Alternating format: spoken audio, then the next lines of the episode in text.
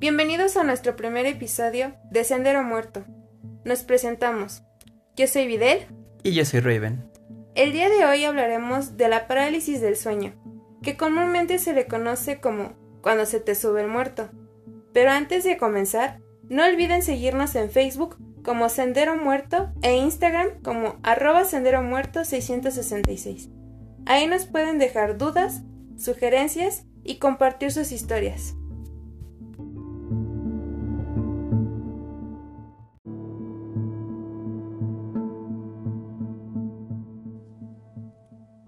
Para empezar, ¿a cuántos de nosotros no se nos ha subido el muerto?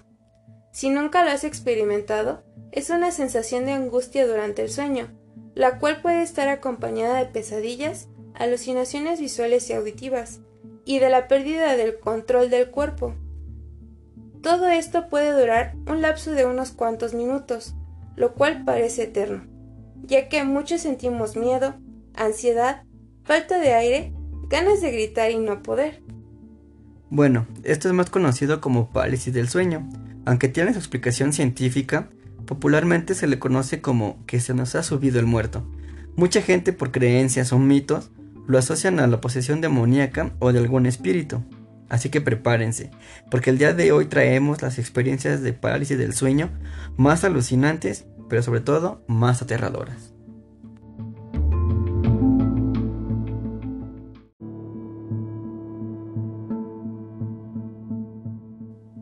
A continuación empezaremos con las historias que algunos de ustedes nos mandaron, tanto escritas como en audio. Empezaremos con la primera de un amigo llamado Juan José, y él nos narra lo siguiente. Cuando se me subió el recuerdo que no podía moverme y me dificultaba la respiración, sentía que estaba muy sudado y todo fue de repente. Recuerdo ver a alguien delante sonriendo, pero no me asusté. En sí no reaccioné. Fue muy rápido porque me dormí de nuevo y el otro día me levanté normal pero fue raro. Todo eso pasó muy rápido, es como si mi cuerpo no reaccionara, pero la persona que vi que me sonreía era una mujer, pero un rostro que no daba miedo, pero que tampoco conocía. Y así fue mi experiencia. Esta fue la historia que Juan nos hizo el favor de compartirnos.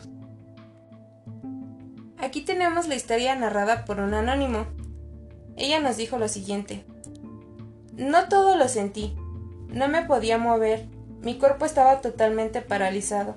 Sentí como que de pronto las cobijas que me cubrían se empezaban a deslizar, y te lo juro, que oí cómo rechinó la madera de la base de la cama, como si alguien se hubiera subido en ella. De pronto tuve la sensación de que algo rodeaba mi cuerpo, como si una persona estuviera arriba de mí. Intenté moverme, pero no lo lograba. En ese instante sentí como si algo o alguien derramara un líquido sobre mi pecho y ya después de eso desperté, así como hiperventilándome. Por eso no le entra a las drogas. Eso fue lo que nos comentó nuestro querido Anónimo.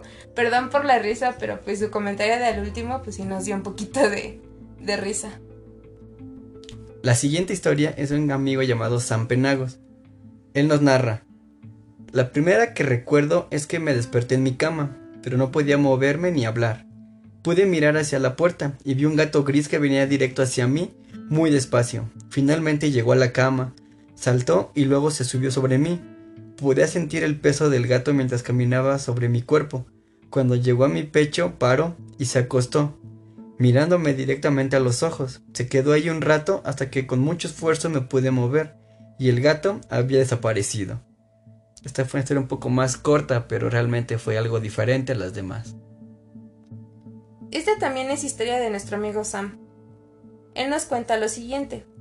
Una vez tuve una pesadilla. Cuando desperté estaba paralizado en mi cama y había dos tipos con atuendo de cirujanos que sacaron una hoja enorme en un costado. Sentí un dolor real. Sentí cómo entró la aguja y me sacaron algún líquido de, de adentro. Me dolió mucho. Quería gritar pero no podía. Cuando por fin pude moverme, ya no estaban. Así, así estuve una temporada teniendo episodios así. Y yo le conté a mamá y le dije que cuando me pasaba eso no podía moverme ni hablar. Ella me dijo, no puedes hablar si gritas todas las noches. Pobre de ti, Sam. La siguiente historia es de un amigo llamado Elías. Él nos narra, bueno, era una noche aparentemente normal. y tuve una pesadilla. Concretamente no sé qué tipo de pesadilla fue. Me despierto sobresaltado por la pesadilla, por supuesto, pero noto que no me puedo mover. Me sentí muy atormentado y muy asustado. Sentía que me observaban, que estaba amarrado. Era horrible, porque no sabía qué pasaba. Luego de unos minutos empecé a moverme un poco. Tuve que ver Los Simpson porque estaba muy pero muy asustado.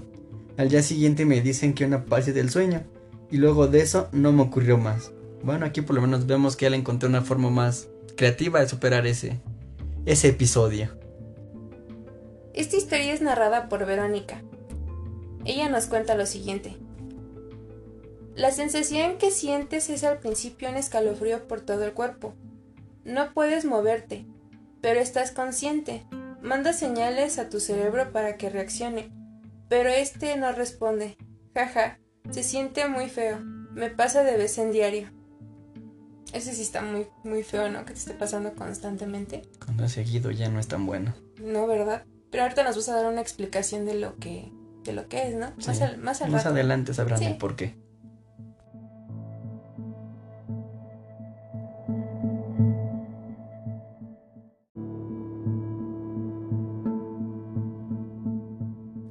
A continuación tenemos el audio de nuestro queridísimo amigo Francisco contando su experiencia. Pues realmente no. No recuerdo muy bien cómo fue. Pero lo que sí recuerdo es este. Haberme como que despertado. Bueno. eh, me, des- me desperté a medias. Lo sé. O sea, no me podía mover. Solamente desperté. Pero desperté de una forma rara. O sea, tenía los ojos abiertos pero por alguna extraña razón mi cuerpo seguía dormido. Entonces, como te digo, si no mal recuerdo, este recuerdo haber sentido un, un frío muy, muy, muy, muy intenso. Y em, recuerdo haber visto unas cuantas sombras rondando alrededor de mí. Y recuerdo que una de ellas este, se posó a los pies de mi cama y se subió a, a la cama. Sentí como esas sombras empezaron a subir y poco a poco quedó su cabeza a la altura de la mía. No tenía rostro, o sea, era como una persona sombra. Entonces, este, yo lo, lo único que podía hacer solamente era, era verlo. Por dentro me esta- estaba súper aterrado, pero no podía hacer nada. Incluso intentaba gritar, pero sentía como, como si me faltara el aire cada vez que lo hiciera, que lo hice. Entonces, pues evité el hacerlo porque me sentía ahogado, asfixiado, vaya. Después de estar así mucho una, una hora, bueno, para mí fue eterno, pero creo que sí fue aproximadamente una hora. Esa cosa se bajó y este y poco a poco fui como que eh, recuperando el control sobre mi cuerpo poco a poco fui moviendo los brazos las piernas hasta que finalmente pude hablar y y al yo escucharme como que sentí tranquilidad pero al mismo tiempo me seguía sintiendo aterrado por lo que vi. No sé te digo no recuerdo muy bien pero lo poco que recuerdo es eso esa cosa subiéndose encima de mí y, y recuerdo que no tenía no tenía rostro era de una oscuridad. Incluso creo que se distinguía su oscuridad de, de la oscuridad de mi habitación A continuación, la siguiente historia nos la manda un amigo llamado Kep, y él narra. Una vez era una noche fría, y como suelen decir que muchas cosas paranormales pasan durante las noches frías, pero nunca había hecho caso hasta ese momento. Me acosté con cierta incomodidad, pero pude quedar dormido. Ya en el sueño, recuerdo que desperté pero seguía dormido, y estaba consciente, escuchando todo, y pude ver en un rincón de la habitación un rostro familiar. No recuerdo quién era, pero por más que me esfuerzo en tratar de recordar, pero solo sé que era una cara conocida y cercana, con una sonrisa algo grotesca, que se asomó por la puerta, se movía de manera extraña, y cuando la seguí, me sentí acorralado en el balcón afuera de mi habitación, y esa figura estaba ahí enfrente, llamándome, cuando de pronto detrás de mí una sombra negra enorme crecía y engullía la luz del balcón. Quise gritar. No lo lograba. Quería pedir ayuda y empecé a ahogarme, mientras esa sombra se abalanzaba contra mí. Recuerdo solo encogerme y temblar. Cuando pude por fin moverme, desperté gritando, y estaba en realidad acostado, y en la puerta. Sí, estaba abierta. Lo que más me dejó secuelas de eso es que era una cara conocida, cercana a mí, la cual nunca pude recordar. Aquí vemos que fue una experiencia un poco más larga y bastante más, pues más intensa por parte de él.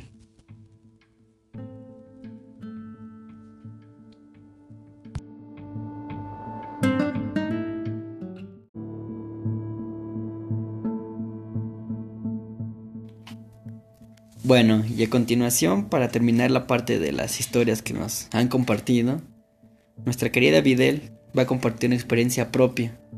Así que, adelante, te escuchamos.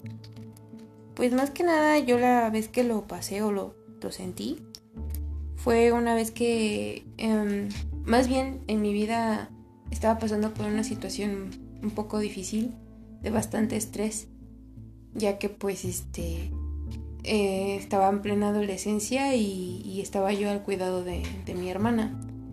Y era una tarde en la cual yo este, pues sentía yo la necesidad de, dormir. No iba a la escuela, no, no trabajaba y andaba de nini. Entonces, este, pues quise dormir un rato. Y me acosté sobre la cama y estaba yo dormitando. Yo logré dormir. Llegó en un punto en el que desperté pero sentí una, una pesadez, una rigidez muy, muy fuerte en mi, en mi cuerpo. Sentí que algo estaba como encima de mí. Para esto yo estaba acostada boca arriba. Y te repito, o sea, yo estaba, estaba acostada y sentía que algo se me, se me encimaba, como si algo o alguien me estuviera aplastando. Y sentí una presión muy fuerte en el, en el pecho.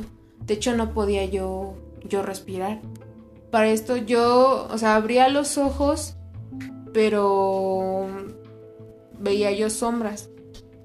Y aparte de esto, yo sentía tanto miedo que no podía yo ni moverme ni tampoco podía yo gritar. Sentía que yo gritaba e incluso hasta lloré porque sentía, eso sí sentía las lágrimas en mis ojos.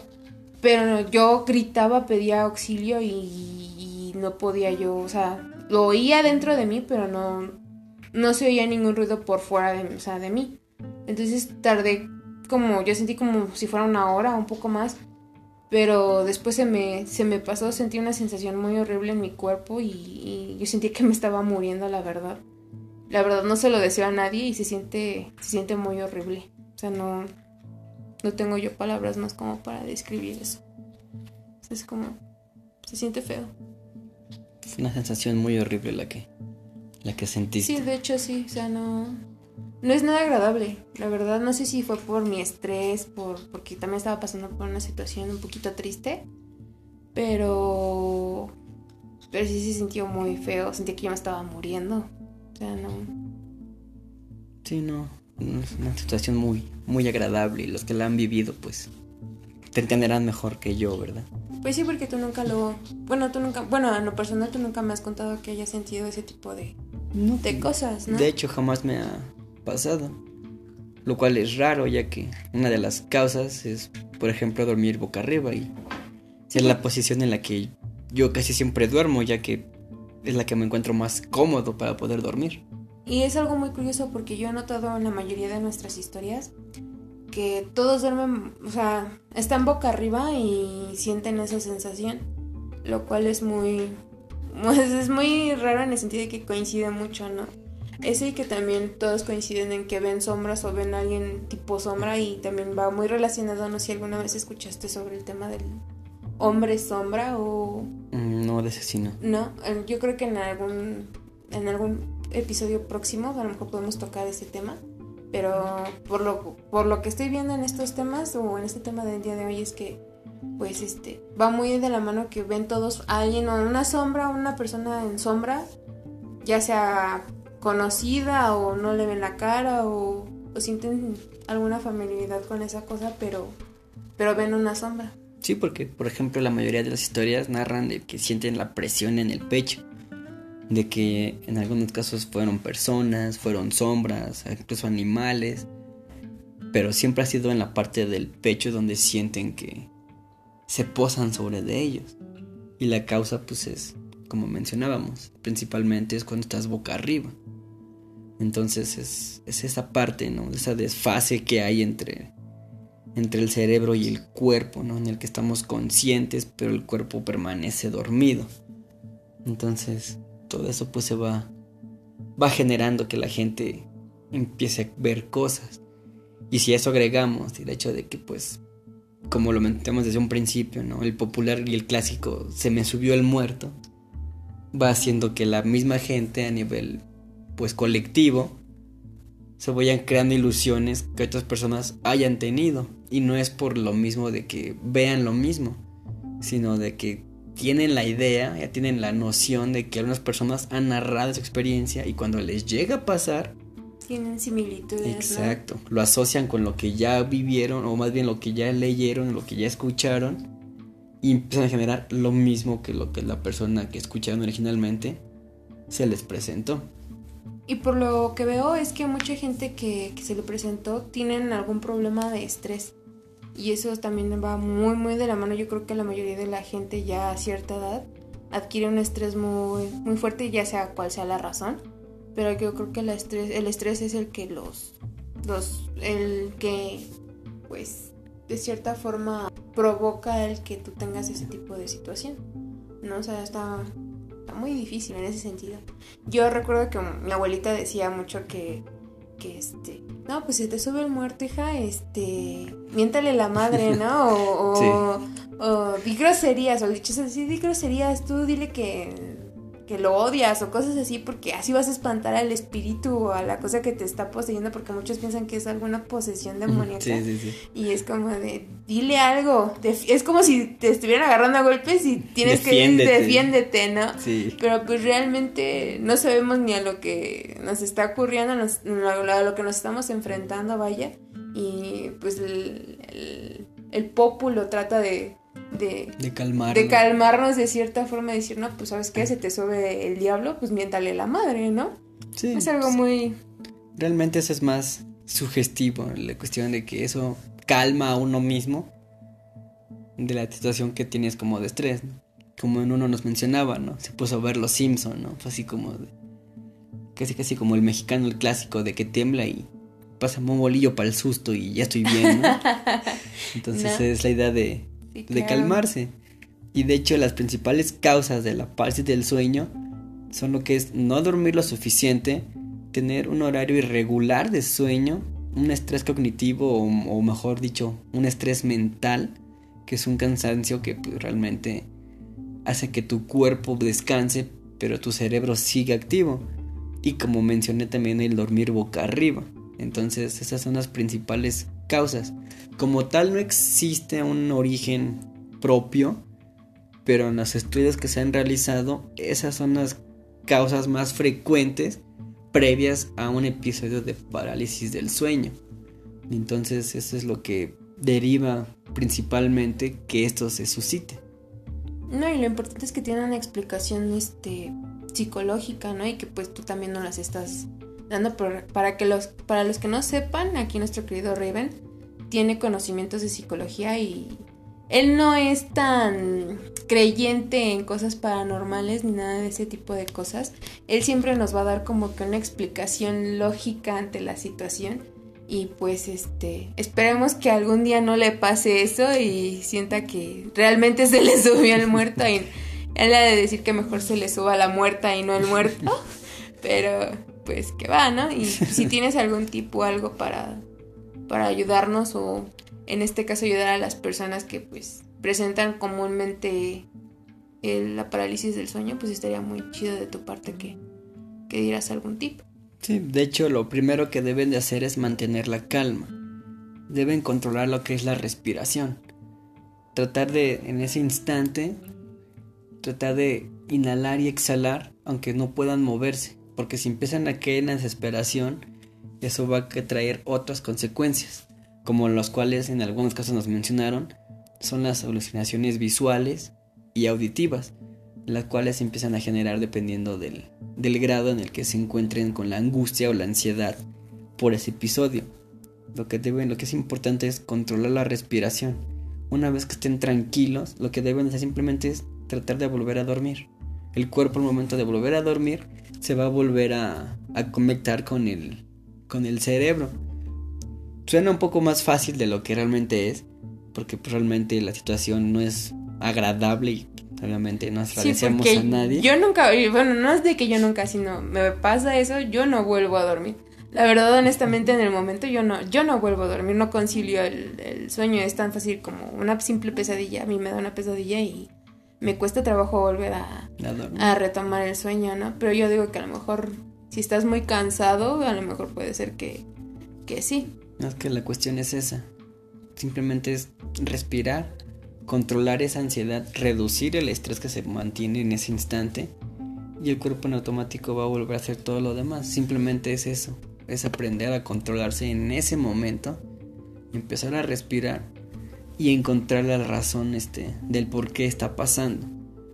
Si nos dejamos llevar por el hecho de que las creencias o de que empezamos a alucinar, eso va a generar otro, pues consecuencias más, este, más graves, dependiendo del, del grado de que cada persona tenga para soportar el, este, el estrés, o la ansiedad. Afortunadamente, pues no pasado a, a mayor ni a un grado más en algunos de los casos que nos han este, mencionado. Y en el caso que nos mencionaban de que son seguidos, pues ahí sí ya es necesario que vayan a un este a un psicólogo. A un médico. ¿A un médico? A un médico. Y aparte del psicólogo tienen que ver la causa si es algo, como mencioné, si es simplemente por estrés o realmente ya es este un problema, un problema neurológico por eso es que se canaliza con los dos especialistas, para que se trate desde ambos este, perspectivas e ir descartando las posibilidades de las causas. Es que sí está, está un poquito cañón en ese sentido. Ya vimos que el mentarle la madre a algo que no existe, o más bien que creemos que existe, no va a solucionar el problema, ¿no? Puede funcionar al momento. En el momento sí. Sí, yo, o sea, yo sí en ese momento sí digo que sí funciona, porque cuando a mí me sucedió esto, o sea, yo sentí que al se me vino el recuerdo a mi vuelta de decir, no, pues miéntale la madre, hija, no te dejes o dile de cosas. Yo en ese momento, pues sí, estaba yo llorando y en mi mente diciendo, pues vas y me saludas a la más vieja de tu casa, ¿no? Entonces, este, y me sacó del problema, pero sí sentí un horror muy, muy feo. Yo sí también he oído de personas que frecuentemente lo, lo tienen y yo no sabía que eso era un problema, pues a lo mejor que podría ser un problema neurológico o que están bajo muchísimo muchísimo estrés. También retomando un poquito lo del hombre sombra, yo había escuchado anteriormente que el hombre sombra llega a aparecerse en hogares que por lo usual siempre están muy tristes o están bajo mucho estrés.